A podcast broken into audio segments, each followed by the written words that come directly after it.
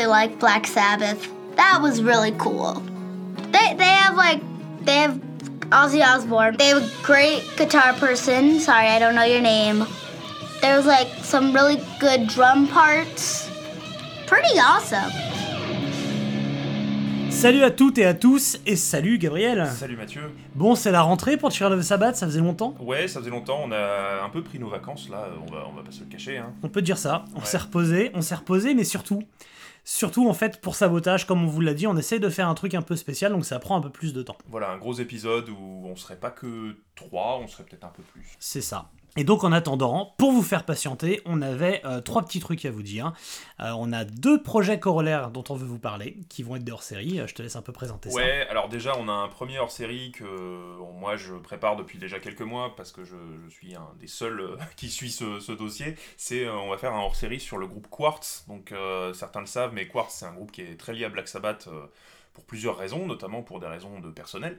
Euh, et en fait, Quartz, bah, ils viennent de sortir un nouvel album qui s'appelle On the Edge of No Tomorrow. Et euh, bah, moi, comme je suis pas mal ce groupe euh, depuis des années, bah, j'avais envie d'en parler parce que bah, il y a quelques années, il y a quand même Jeff Nichols, le claviériste et guitariste de Quartz, qui, voilà, qui était quand même un des piliers de Black Sabbath dans les années 80-90, qui est décédé en 2017. Et bah, ces dernières années, il y a eu pas mal de, news qui sont sorties par l'intermédiaire de son fils adoptif qui, a, qui gère son héritage et qui a sorti pas mal de- de- inédites sur Black Sabbath, notamment sur euh, les débuts de la période Dio, avec des inédits qui ont fuité, mais il n'avait pas trop le droit de les diffuser. Ça- donc c- ça a- Certaines ont contrarié le clan Ayomi. voilà, ça a fait un peu de bad buzz et du coup, bah, il y a matière à en parler, ne serait-ce que pour rendre hommage à Jeff Nichols, qui est quand même quelqu'un qui a été un Mm. peu injustement oublié. Et bah voilà, moi j'avais envie qu'on en parle euh, afin de, de resituer tout ça à sa juste valeur. Donc on va profiter de cet album qui vient de sortir pour euh, en faire un peu le point. C'est ça. Donc ça, on va le sortir assez vite. Voilà. Et sinon, bah évidemment, ça ne vous a pas échappé qu'il y a un nouvel album solo du papa Ozzy qui sort là dans quelques jours maintenant. Euh, et que bah on ne peut pas ne pas en parler. Alors euh, on prépare ça, on attend d'abord d'écouter l'album, de, Ouais, de digérer, ouais. voilà, on va- parce qu'il y a quand même deux singles qui sont sortis et déjà il y a beaucoup de choses. Moi personnellement, j'ai beaucoup de choses négatives à dire dessus. On n'est pas en accord. ouais. Voilà, on n'est pas d'accord dessus, donc on va prendre le temps d'écouter tout l'album, euh, chacun de notre côté, pour vous faire un- vraiment un épisode complet là-dessus, pour vraiment le, le détailler à froid et pas et pas de dire de la, pas de dire que c'est le pire album du monde euh, trop rapidement, parce que moi je sens que j'en serais capable. J'ai vraiment une, une, Alors, ligne. alors qu'il y a Black Rain et, et Scream euh, qui existent. Ouais, Mais mais on va voilà. Mais j'ai écouté Ordinary Man euh, bien longtemps après sa sortie et je t'avoue que j'ai- je partais avec un a priori plutôt positif et en vrai j'ai pas aimé. Ah ouais.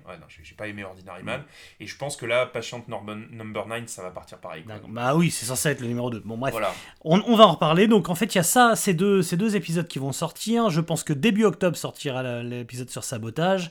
Et on s'est fixé comme objectif, si on arrive à être sérieux, de clôturer la première partie euh, de la, la carrière Ozzy Osbourne, donc les deux albums restants après sabotage, pour Noël. Voilà. Euh, donc avant Noël, d'ici la fin 2022. Histoire de commencer euh, 2023 en euh, changeant d'époque et donc bah, on- normalement on devrait faire le, le début de la période Dio et euh, voilà toute la période années 80 euh, à partir de 2023 donc euh, voilà c'est l'objectif c'est de finir la, la première décennie Sabbath euh, avant Noël et on espère que vous serez au rendez-vous.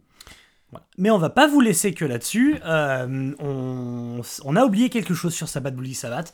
Alors pas quelque chose qui a une importance forcément euh, énorme en lien avec l'album, mais euh, ça nous était sorti de l'esprit qu'il y avait eu un petit, un petit buzz sur une ressemblance assez troublante, vraiment plus que troublante, je dirais. Presque surnaturelle d'ailleurs, quand bah, je vais vous expliquer pourquoi, entre le morceau Sabbath Bloody Sabbath du coup de Black Sabbath et le titre What to Do d'une artiste brésilienne qui s'appelle Vanusa. Euh, je vous mets un extrait là maintenant.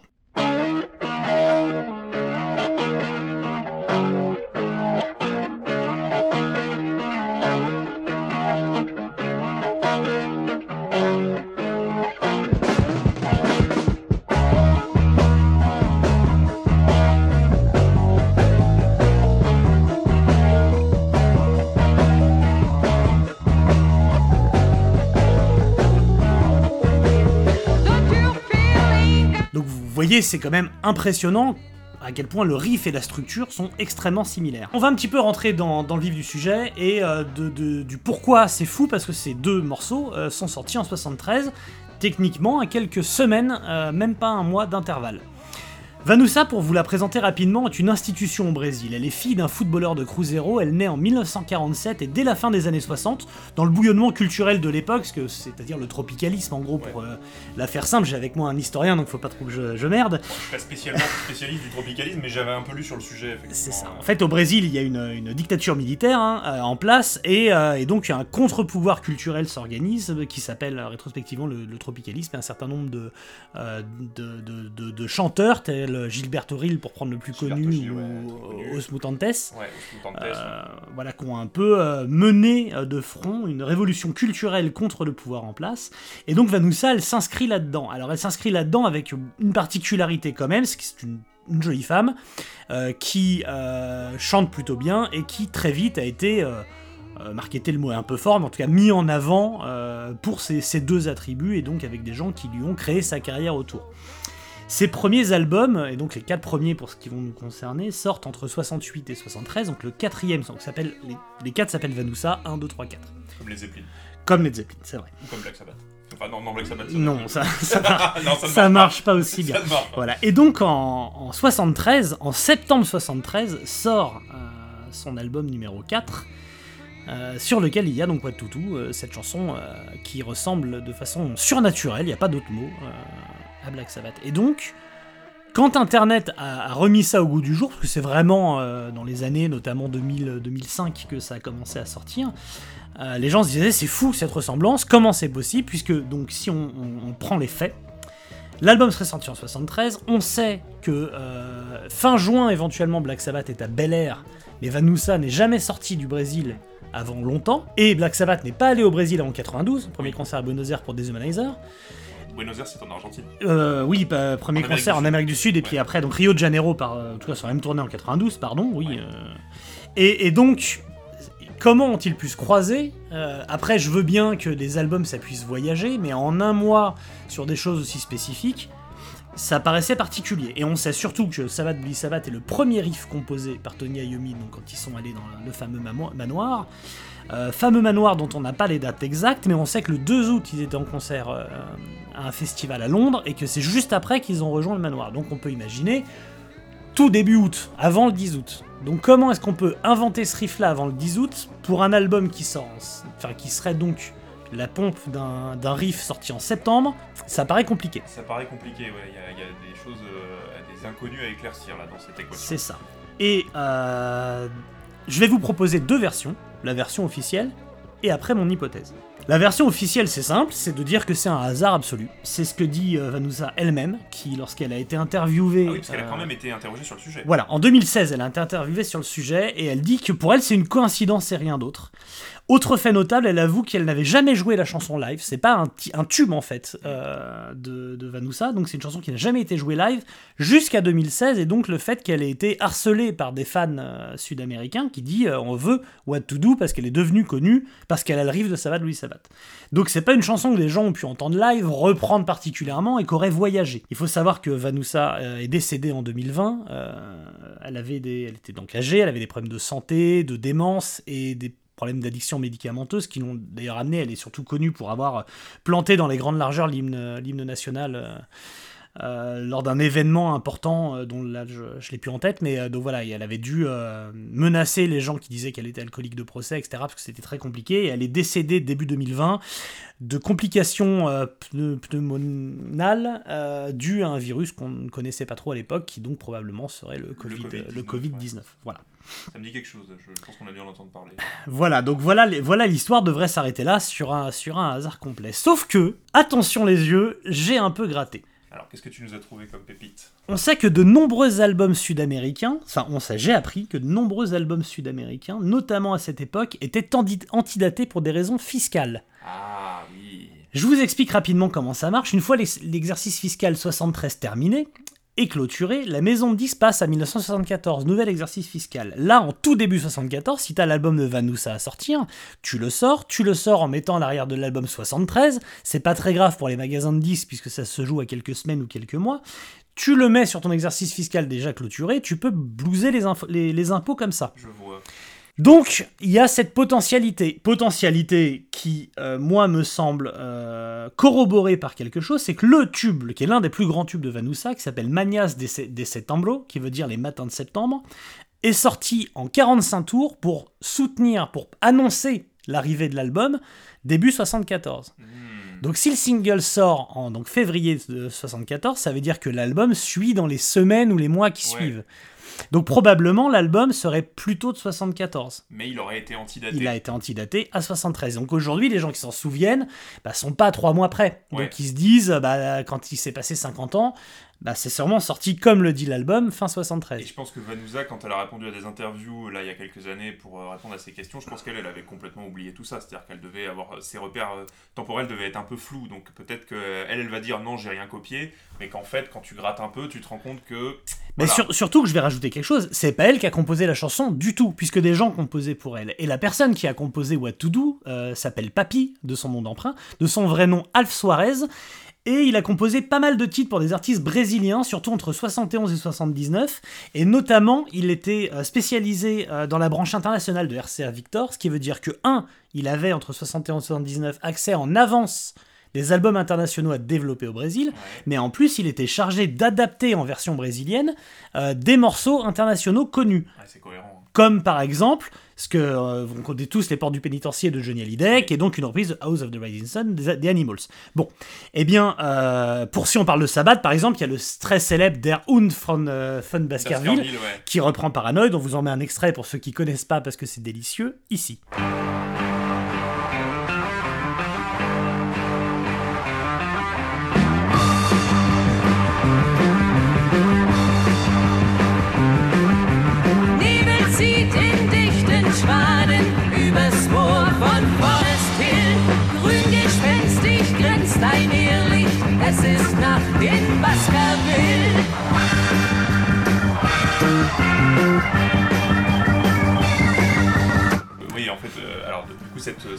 Cette reprise euh, allemande de, de Paranoid, euh, ça a été repris dans un style Schlager, c'est-à-dire euh, chanson populaire euh, allemande, etc.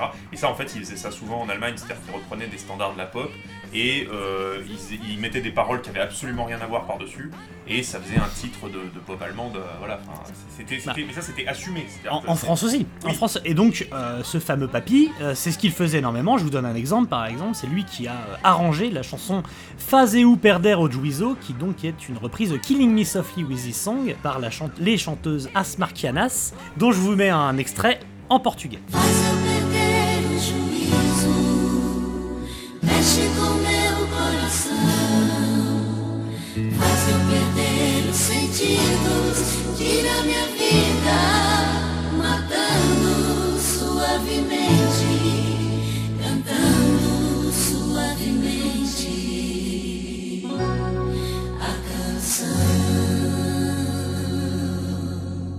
Donc ce monsieur, responsable du développement des artistes étrangers et spécialiste des adaptations de tubes pour le marché brésilien, a-t-il eu le 45 tours ou l'album de Black Sabbath entre les mains? Il est impossible de le confirmer.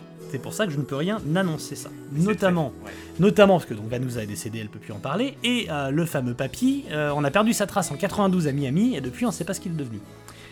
Donc difficile d'en savoir plus. Ce que je sais pour rajouter un, petit plus à ma théorie, c'est que euh, l'album de Sabbath Bloody Sabbath est sorti en Brésil mi-74 pour des raisons de réflexion sur l'exploitation entre Vertigo et Warner. C'est-à-dire jusque-là c'était Vertigo qui exploitait sur le continent sud-américain, et à partir de Sabbath Bloody Sabbath ça a été Warner, avant que ce soit Nem, bon, euh, par la suite. Du coup, la, la- la sortie a été retardée de quelques mois, mais l'album était probablement sur les bureaux euh, des maisons de disques à l'international. Donc, Mais il avait déjà Papy écouté. l'avait sûrement écouté. Non mais je veux dire, je pense que les, les responsables dans les bureaux euh, des filiales brésiliennes, enfin, ils avaient déjà écouté l'album, ils savaient ce qu'ils allaient sortir. Donc, euh, C'est c'est ce qui paraît. Alors, encore une fois, moi, je veux pas annoncer quelque chose dont Non. je suis pas sûr, mais ce qui me paraît le plus probable entre un miracle qui ferait que deux personnes en même temps écrivent le même rythme dans un rythme à peu près équivalent avec un certain nombre de structures ou de reprises qui sont quand même les mêmes. Euh, ça me paraît plus simple qu'un type spécialisé dans les adaptations de variétés internationales euh, ait récupéré le riff et ait euh, pondu une chanson pour Vanusa. Ça semble extrêmement possible. Je veux dire, Voilà. même si on n'a aucune preuve, on peut rien avancer, ça semble quand même très fortement possible. Dire, si, si tu veux, quand, en fait, quand tu vois la, la jeunesse de la chanson, il y a, y y tous les éléments, quoi. Il y a tous les éléments qui sont là. Je pense que la pauvre Vanusa, elle, elle est responsable de rien, tu vois. Enfin, elle fait ce qu'on euh, on lui dit, tiens, j'ai une chanson. Oui, bien sûr, toi, bien et sûr. Puis voilà, puis elle, après, elle en sait rien. enfin. Et il me paraît difficile d'imaginer qu'Ayomi ait entendu et repompé le riff, sachant qu'il était complètement à sec à Bel Air, qu'il est revenu sans rien, et que le riff, il vraiment, euh, il l'a sorti quand il était enfermé dans un manoir euh, au fin fond de la- l'Angleterre, quoi. C'est pas là qu'il a entendu Vanusa, ni à la radio, parce que c'était absolument pas un single, rien de tout ça. C'était pas non. Euh, pas distribué en Europe, donc euh, donc il y a pas de raison que sa maison le distribue non plus. Enfin, c'est vraiment quelque chose qui restait au Brésil, quoi. Donc, donc voilà, voilà euh, le, le petit mystère pour ceux qui avaient euh, noté qu'on n'avait pas parlé de, de- de cette euh, de What to Do. Et ben, c'est fait et voilà l'enquête. Donc, bah, on- je suis bien content de l'avoir mené parce que bah, c'est quelque chose que j'ai découvert là hein, dans ces derniers jours. Donc, euh, donc voilà. Bah, c'est cool. Ouais, c'est bien qu'on en ait parlé. Ça aurait été un. Ça aurait, ça aurait manqué à notre, à notre, dé- à notre enquête sur le sujet. Et ça me permet de dire que si euh, vous avez vous euh, des questions sur des bah, plutôt sur des périodes déjà traitées du coup euh, parce que le reste on, traitera à fur et à mesure mais des choses qu'on aurait oubliées ou que vous aimeriez euh, avoir des précisions ben, on peut enquêter. Donc n'hésitez pas à, poser des questions dans les commentaires. N'hésitez surtout pas, et euh, pareil, n'hésitez pas non plus à nous proposer des choses dont vous aimeriez qu'on parle, même par exemple des side projects, parce que bon, là on a annoncé qu'on va faire l'épisode sur Quartz, l'épisode sur Ozzy. Il y en a d'autres euh, prévus, je ne les spoilerai pas pour le moment pour pas trop euh, m'avancer, mais il y a d'autres hors-sujets qui sont prévus euh, dans les mois à venir aussi sur d'autres projets solo, de projets parallèles et tout. Mais si vous, il y a des choses dont vous aimeriez qu'on parle, des sujets spécifiques, parce que par exemple on a prévu ça, on, on vous l'a annoncé, on l'a pas encore fait, mais on va faire des épisodes par exemple sur les lives, sur, euh, on a dit qu'on ferait un épisode sur California Jam, on a dit qu'on ferait un épisode sur la Vet Last et tout, donc ça on va le faire en temps Ouais. voulu. Euh, pour le moment, on, voilà, on vous a annoncé ce qu'on fait d'abord. Euh, hésitez surtout pas à nous le proposer, euh, on notera les idées et puis dès qu'on a un peu de temps, on le fera. on le fera c'est promis bon on vous laisse là on vous dit à bientôt donc avec deux hors série puis sabotage enfin À plus. À plus